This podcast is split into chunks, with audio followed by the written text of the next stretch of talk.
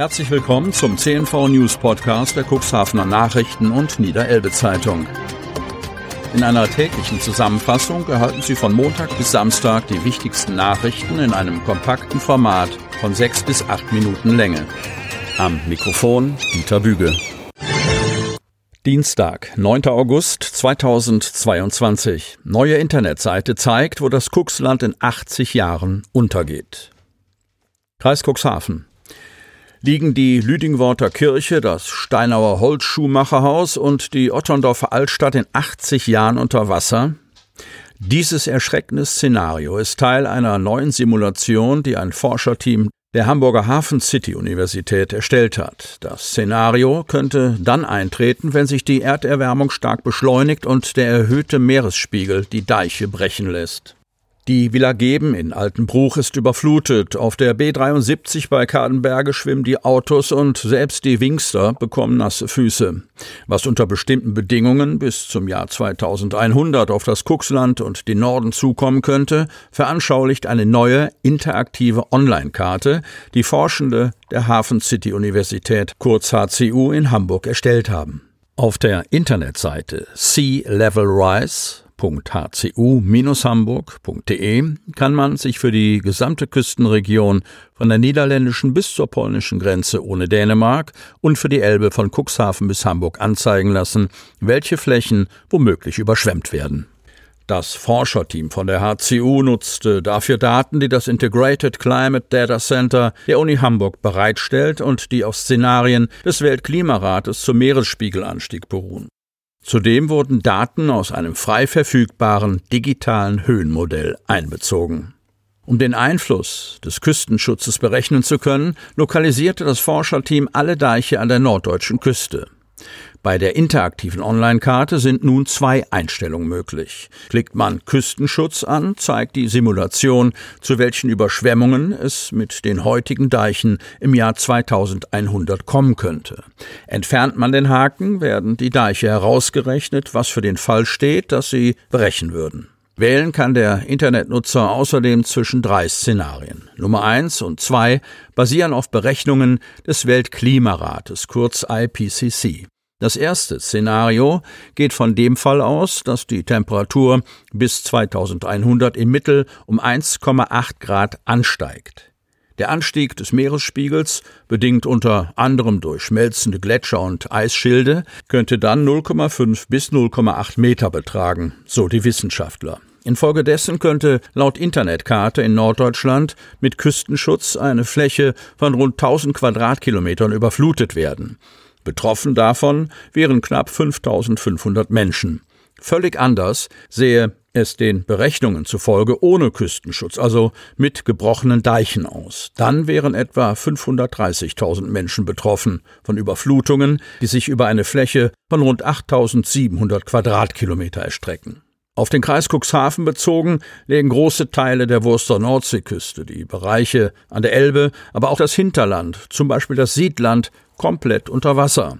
Sie sind auf der Karte rot eingefärbt. Einen hellen, nicht überfluteten Streifen gibt es in der Mitte. Die Küstenheide und der Fliegehorst Nordholz blieben danach zunächst trocken. Auf der zweiten Karte wird ein weiteres IPCC-Szenario berücksichtigt, bei dem die Temperatur um 3,7 Grad steigt. Mit Küstenschutz würde dann eine Fläche von rund 1160 Quadratkilometern überflutet werden. Betroffen wären rund 7600 Menschen. Ohne Küstenschutz könnte eine Fläche von 9000 Quadratkilometer überflutet werden, wovon knapp 630.000 Menschen betroffen wären. Das dritte Szenario ist unabhängig von den Prognosen des IPCC, beruht auf verschiedenen jüngeren Erkenntnissen und simuliert einen Meeresspiegelanstieg um 1,40 Meter. Bei nicht standhaltenden Deichen könnte in diesem Modell eine Fläche von rund 10.100 Quadratkilometern überflutet werden. Wocheneinkauf wieder günstiger. Cuxhaven. Lebensmittel werden immer teurer. Die Schlagzeilen prophezeien keine guten Nachrichten für Verbraucher. Doch wie viel mehr kostet der Wocheneinkauf tatsächlich? Ein Test. Butter, Öl, Milch, Mehl, Kaffee. Die Preise für einzelne Produkte werden wegen der Lieferengpässe durch den Ukraine-Krieg und die gestiegenen Energiepreise immer teurer. Viele Supermärkte haben die Preise stark angezogen, das merkt man auch im Portemonnaie. Im Mai haben wir bereits einmal eingekauft. Damals hatte Aldi als einer der ersten Supermärkte die Preise deutlich erhöht. Eine App sollte damals beim Sparen helfen. Im Einkaufswagen landeten Lebensmittel und Dinge des täglichen Bedarfs für etwa eine Woche für einen Zwei-Personen-Haushalt. Am Montag sind die gleichen Lebensmittel eingekauft worden. Der Bon zeigt, ohne diese Angebote kostet der Wocheneinkauf beim Aldi aktuell 75,78 Euro. Rechnet man die Sonderposten wieder auf den Bon drauf, ergibt sich im August eine Gesamtsumme von 106,11 Euro. Das sind 4 Euro weniger, als für dieselben Dinge im August bezahlt wurden. 110,90 Euro. Unterm Strich zeigt sich, die Preise regulieren sich wieder leicht. Dass einzelne Produkte deutlich teurer werden, lässt sich aber auch bei diesem Einkauf feststellen. Dinge des täglichen Bedarfs wie Toilettenpapier, Taschentücher und Müllbeutel sind im Preis im Vergleich zum März gleich geblieben. Verbraucherschützer schätzen die Lage so ein. Menschen mit geringem Einkommen brauchen finanziell Unterstützung, aber vor allem wegen der steigenden Energiepreise. Wer saisonal kaufe, Preise vergleiche und auf stark verteuerte Produkte verzichten kann, wie beispielsweise Fleisch, kommt am günstigsten weg, so zum Beispiel die Verbraucherzentrale Nordrhein-Westfalen. Taxizuschlag bleibt ein heißes Thema für Politik und Rollstuhlfahrende. Kreis Cuxhaven. Taxizuschläge für Menschen im Rollstuhl bewegen weiter nicht nur die Betroffenen, sondern auch die Politik. Wie berichtet, wird seit dem 1. August im Landkreis Cuxhaven ebenso wie in den Kreisen Stade, Rotenburg-Würme, Pferden und Osterholz bislang nicht in der Stadt Cuxhaven pro Rollstuhlfahrt ein Zuschlag von 7 Euro zuzüglich zum Fahrpreis erhoben. Sozialministerin Daniela Behrens, SPD, hatte sich der Position der Sozialverbände angeschlossen und einen Vorstoß gegen gesetzliche Bestimmungen für Gleichberechtigung und Teilhabe erkannt. Behrens sprach unter anderem, ich zitiere, von offenem Widerspruch zur UN-Behindertenrechtskonvention. Zitat Ende. Gleichzeitig hatte sie ihren Kabinettskollegen Bernd Althusmann, CDU, aufgefordert, auf die Kommunen einzuwirken und neue Lösungen zu finden, die Menschen mit Behinderung nicht zusätzlich belasten. Darauf hat der Wirtschaftsminister geantwortet. Er teile Behrens Auffassung zur Teilhabe von Menschen mit Behinderung, schreibt er. Gleichzeitig weist er auf die beschränkten Einflussmöglichkeiten seines Ministeriums in dieser Frage hin.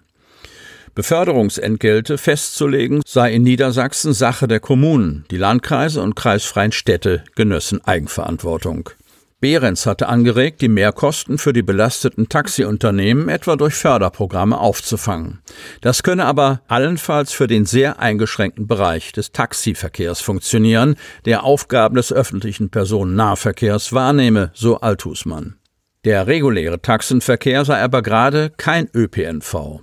Althusmann erklärt, dass er einen Rollstuhltransport ohne Zuschläge befürworte. Für die Finanzierung möge sich auch das Sozialministerium mit den Instrumenten des Sozialgesetzbuches einsetzen. Sie hörten den Podcast der CNV Medien. Redaktionsleitung Ulrich Rode und Christoph Käfer. Produktion Win Marketing, Agentur für Text- und Audioproduktion.